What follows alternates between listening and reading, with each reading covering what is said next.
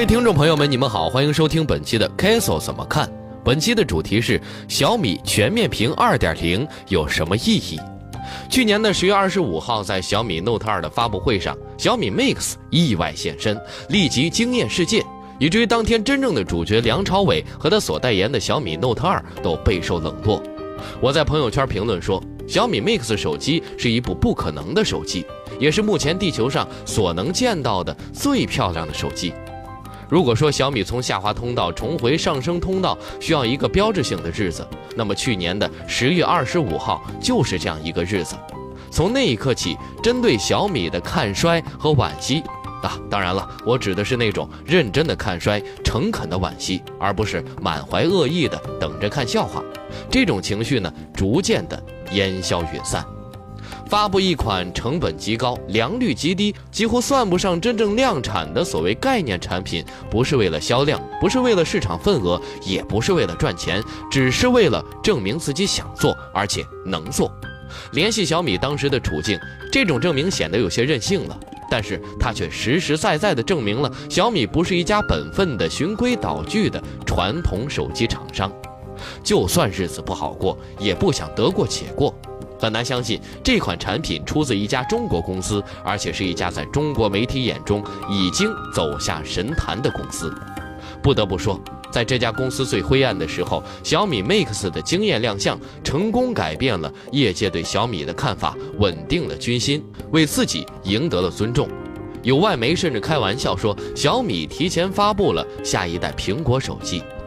如果说小米 Mix 还有什么让我不满的话，第一，摄像头太一般了，多少有点对不住它的概念身份。其次，二百零九克的全陶瓷机身实在是太重了，这一点对比苹果七 Plus 的一百八十八克，小米六的一百六十八克，实在是有点重。我开车时想用它导航，我的车载手机支架竟然承受不住它的重量。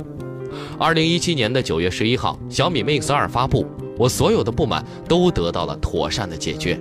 小米 Mix 2采用了与备受好评的小米六主摄像头相同的方案，屏幕尺寸从6.4英寸压缩到5.99英寸，整机重量降到185克。作为全面屏概念的提出者，小米公司将 Mix 2视为全面屏的升级版，称为全面屏2.0。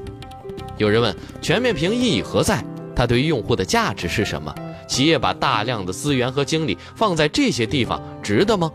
好问题。同样的问题，我们也可以拿来问问苹果。就不说早年间乔布斯对 Mac 电脑机箱内部走线规整程度的变态追求，以及有关柜子背面的那块木板的经典表述，单说用数控机床把整块铝切削成 MacBook Pro 的机身，意义何在？苹果四不过是把机身背面的金属和塑料换成了玻璃而已，它怎么就成了经典？对用户的价值是什么？花那么大的精力和成本抛光苹果其亮黑版的机身漆面，值得吗？看起来苹果公司做了很多无意义、无价值、不值得的事情，也许正是这些事儿让苹果成为苹果。类似十年前苹果重新发明手机这件事儿，因为不常见，因为难以重现，才成为传奇。即使苹果自己也几乎不可能重新发明苹果，改良、优化、挑战自我，才是一家公司真正的日常，而不是颠覆、革命、创造奇迹。但是这样的日常常常会令企业面临走向平庸，再也拿不出 iPad 和 iPhone 那样的创新这类指责。全面屏让你在一部5.5英寸常规手机的尺寸之内得到一部5.99英寸的大屏手机，这就是意义和价值呀。且不说这种设计上的挑战在不断的推动着技术、工程、材料等方面的进步和突破，一直坚持不能改变安卓屏幕16比9高宽比限制的谷歌，在小米 Mix 发布后终于让步，解除了对高宽比的限制。谷歌愿意和手机厂商一道破除对手机产业创新的限制，推动安卓生态的创新，因为谷歌看到了这类创新的价值和意义。雷军在小米 Mix 2发布会上公布谷歌同意开放屏幕高宽比限制的邮件，相对第一代小米 Mix 的激进任性信马由缰，小米 Mix 2其实是一次更加理性、更加务实、更加目标明确的商业操作。如果说全面屏1.0主要挑战的是设计的想象力以及工程的技术的可能性，全面屏2.0要挑战的则是小米自身的品牌力以及市场和商业的可能性。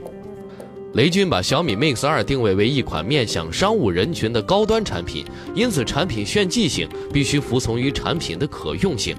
对技术和工程的可能性的探索不能影响产品的交付。其中的韧性元素、不可控元素必须大幅度压缩，比如陶瓷中框改成了更加成熟可控的金属中框，悬臂梁压电陶瓷声学系统改回了传统的发声单元，屏幕尺寸从六点四英寸压缩到了五点九九英寸。雷军说，已经为马上开始的现货发售提前备好了货。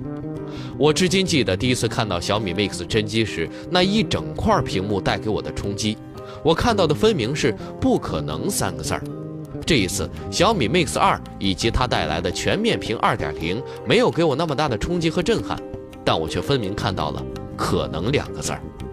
全面屏2.0代表着一个更加成熟、更加自信的小米，以及它所面对的那些更加真切、更加触手可及的可能。